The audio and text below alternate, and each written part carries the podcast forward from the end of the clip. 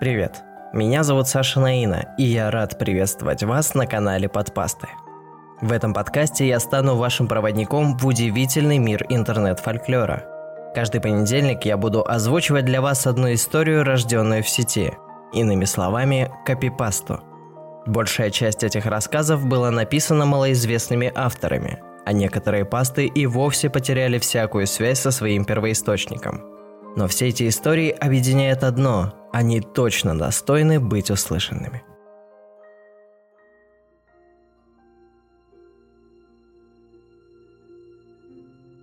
Вета. Знаешь, я, кажется, немного английский граф. Вот только что вошел в кузину. Чё? Рыжая девушка смотрит на меня накрашенными, округлившимися от удивления глазами. У нее прикольные штаны в красную клетку и неплохой размер груди. Персонал кафе-кондитерской лениво суетится между белыми столиками, убирая стаканы и черные крышечки – все тут черно-белое. Даже одежда у работников. Полосатые футболки и фартуки с логотипом «Кузина». Я говорю, вошел в кузину. Ну, типа сюда. Обвожу руками помещение. Ясно. Ну, может и странно начинать свидание с этой фразы, но, как говорил Мерлин Мэнсон, если вы сможете заставить девушку смеяться, то вы сможете сделать с ней все, что угодно. А что можно делать с девушкой, которая не в состоянии оценить шутку про инцест? Мимо проносится представитель персонала. Представитель называется Олег. Подзываю его. Олег, принеси, пожалуйста, американо и латте на соево-кокосовом молоке. Только сделай их в картон. У нас заказывают у кассы, отвечает неуверенно. Сделай для меня исключение. Сую ему в карман купюру. Парень совсем молодой. Наверное, и месяца не работает. Был бы кто постарше, шутка бы точно не сработала. «Ты ведь уже заказала себе?» Поворачиваюсь к девушке. «Просто эти два напитка для меня». «Знаешь, мне уже пора». Рыжая девчонка спешно собирается. Аккуратно накрашенные ресницы устало опускаются на глаза. Не придумывает оправданий и не мнется. Просто горделиво уходит, не желая тратить время на очередного мудака. Уважаю. Вета подсела через пару минут. Поставила на стол два картонных стаканчика. Она уже сняла фартук, но до сих пор осталась в этой дурацкой полосатой футболке. «Что ты сделал на этот раз?» Она умилительно пыталась сделать вид, что злится. Ее обычно высокий голос стал ниже и четче, будто учительница, отчитывающая ученика. «А почему напитки ты принесла? Я сунул пареньку бумажный червонец». Надеюсь, он плюнул только в американо. Мне-то ты что заказал? Соевый латте? На кокосовом? На кокосовом. Она отхлебнула и устало облокотилась на спинку стула. «Я больше не буду устраивать тебе свидание. Что ты ей сказал?» Всего лишь поделился своими мыслями. Отвесил какую-то дегенератскую шутку? Ну, можно и так сказать. Ладно, черт с ней. Твоя смена ведь закончилась? Пойдем. Я вышел на улицу, не дав Вете возможности поспорить. Весна разыгралась во все. Даже здесь, в центре города, среди тумана из выхлопных газов, среди орды вурдалаков, таскающих свои тела туда-сюда, я чувствовал себя прекрасно. «Козлина ты редкостная», — сказала Вета, натягивая на ходу ярко-желтую кофту поверх полосатой футболки. «Оглянись! Разве здесь не прекрасно?» Кручусь на месте. Вета предательски толкает меня, и я прыгаю на одной ноге, смешно балансируя руками. Она смеется. Наконец-то. «Куда двинем?» – спрашиваю я. «Пошли на набережную, хоть закат пофоткаю». Вета всегда таскает с собой фотоаппарат.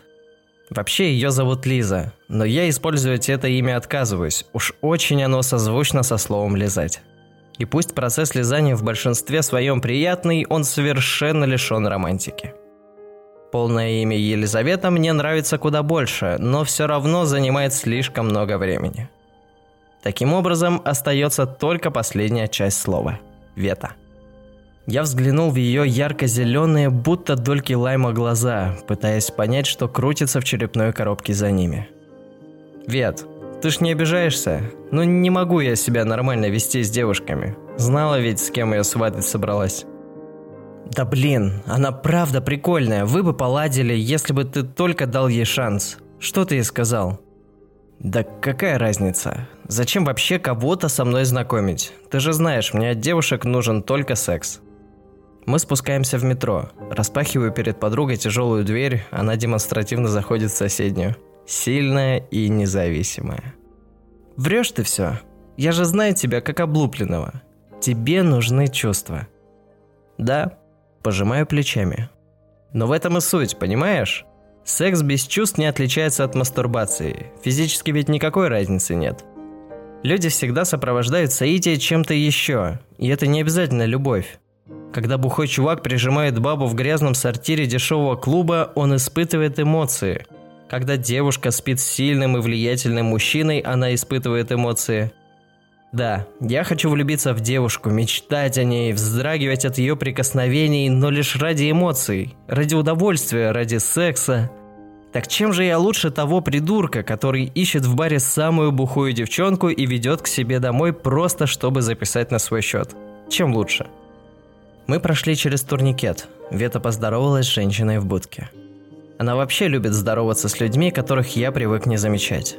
С этими владычицами будок, с охранниками в супермаркете, с уборщицами, с дворниками. Иногда мне кажется, мир специально устроен так, чтобы скрывать некоторых людей. Запихивать их в темные углы, чтобы мы забыли об их существовании – Авета ходит с фонариком и показывает. Смотри, мол, дурачок, вот это в будке, живая, с душой, мыслями, чувствами. Поздоровайся с ней, улыбнись, она точно ответит тем же.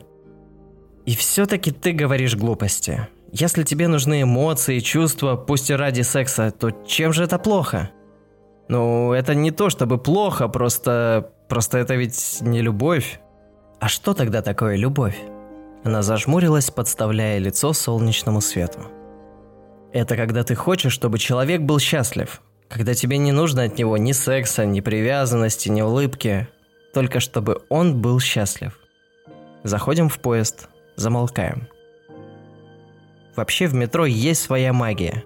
Чтобы поддерживать диалог с едущим в поезде, приходится прислоняться к собеседнику вплотную и подносить губы прямо к уху. Вы становитесь физически ближе – а еще разговор в поезде предполагает невозможность говорить одновременно или перебивать.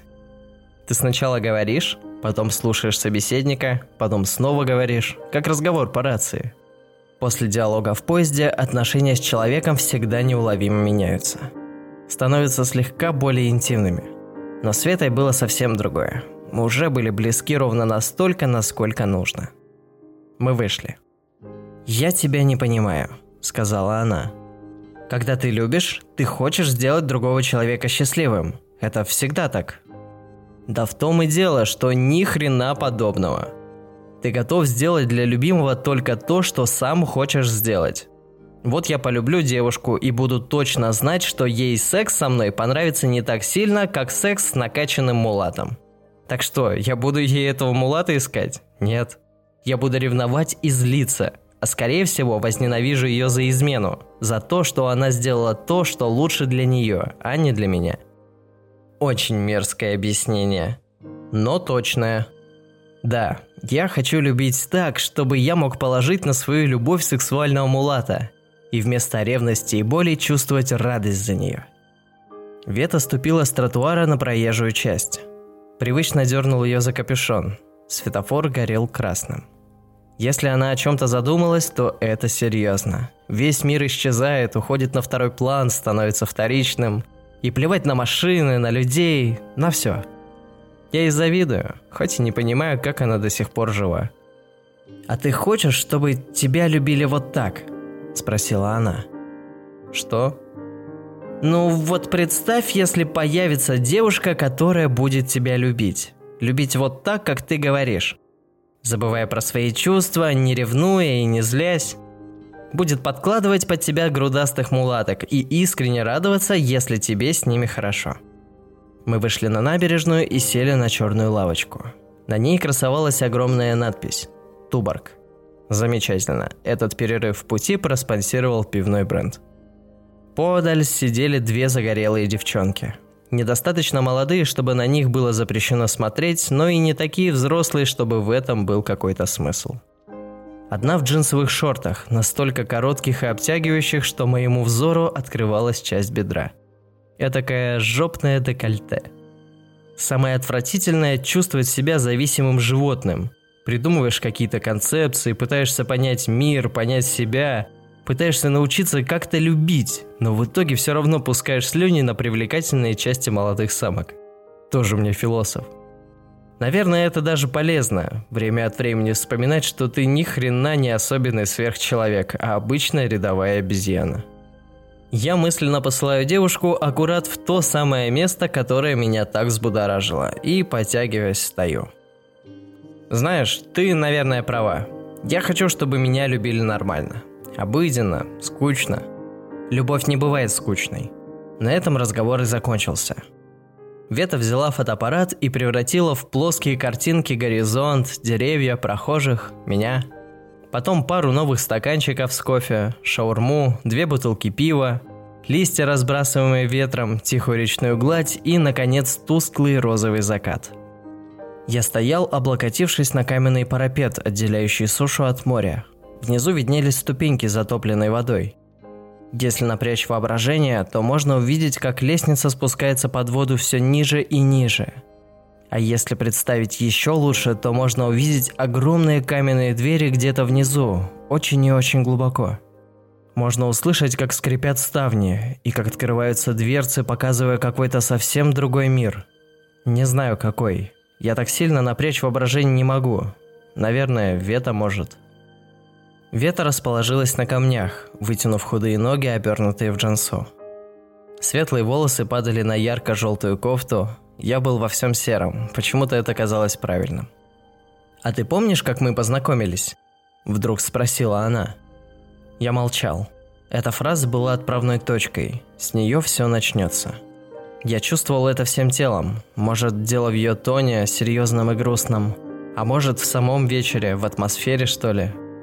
Я понял, что с самого начала знал, чем сегодняшний день закончится. Сегодня мы расстанемся. Когда влюбленные расходятся, они часто говорят «давай останемся друзьями». Врут, конечно. Просто потому, что так вроде правильно. Но вот что говорить, когда вы заканчиваете не любовные отношения, а дружеские? Давай останемся друг для друга никем. Отлично. Обычно познакомились. Я пожал плечами. Будто если я заставлю Вселенную поверить, что это не важно, то ничего не будет. Учились в одной группе в Шараге. Но ведь мы не общались первые года два, а потом как-то пошло. Действительно, с чего вдруг? Когда я на первом курсе увидел Елизавету Фролову, то сразу влюбился. Тогда она носила короткую строгую прическу, а вместо ярких кофт был узкие и строгие юбки.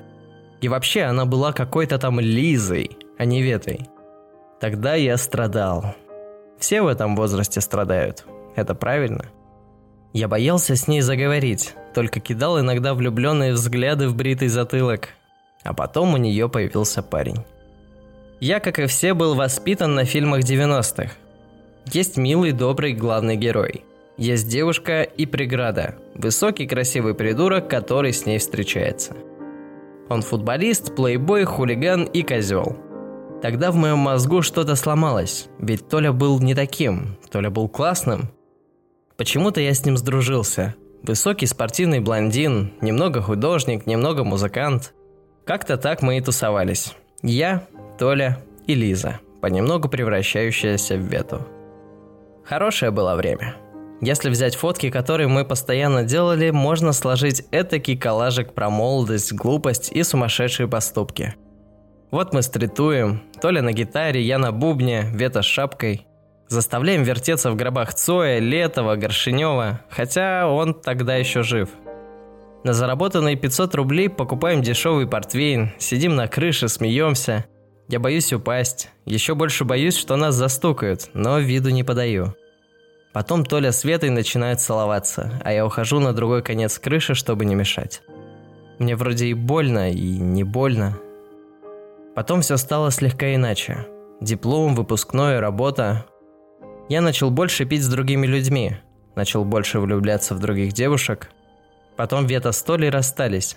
Не по какой-то конкретной причине, просто потому, что так работает первая любовь. Это правильно. Затем Толя уехал. И вот мы с Ветой остались вдвоем. Я запал на тебя, поэтому боялся. А потом появился Толя, и стало как-то легче. Я сдался. Наверное, сработала мужская солидарность. Но сейчас ведь твои чувства прошли? Молчу. Можно было соврать, но ведь она знает, что я лгу. Она уже давно все знает. Поэтому и пыталась так отчаянно с кем-нибудь меня свести, а я так отчаянно портил каждое свидание. Я ее люблю, это надо признать. Это нормально. Она меня не любит. Это тоже нормально, это тоже нужно признать. А значит, все кончено. Вот это уже ненормально. Но это тоже нужно признать. Устал. Пойду я. Она молчит. Уже разворачиваюсь, но слышу слабый дрожащий голос. Там, в кафе. Что ты сказал ей? Сказал, что чувствую себя английским графом, потому что только что вошел в кузину. Пару мгновений она молчит, а потом начинает тихонько смеяться. Смех усиливается, я тоже смеюсь. Боюсь повернуться и боюсь пойти дальше. Так и стою.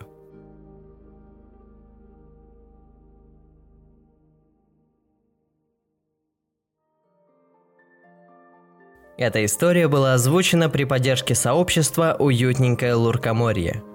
Автор истории Артем Герасимов. Ссылку на партнера и автора я оставлю в описании. Друзья, если вы дослушали подкаст до этого момента, то он точно вызвал у вас какую-то эмоцию. Я буду рад, если вы поделитесь ей со мной, оставив оценку и отзыв на площадке Apple Podcast. А на сегодня все. С вами был Саша Наина. Услышимся.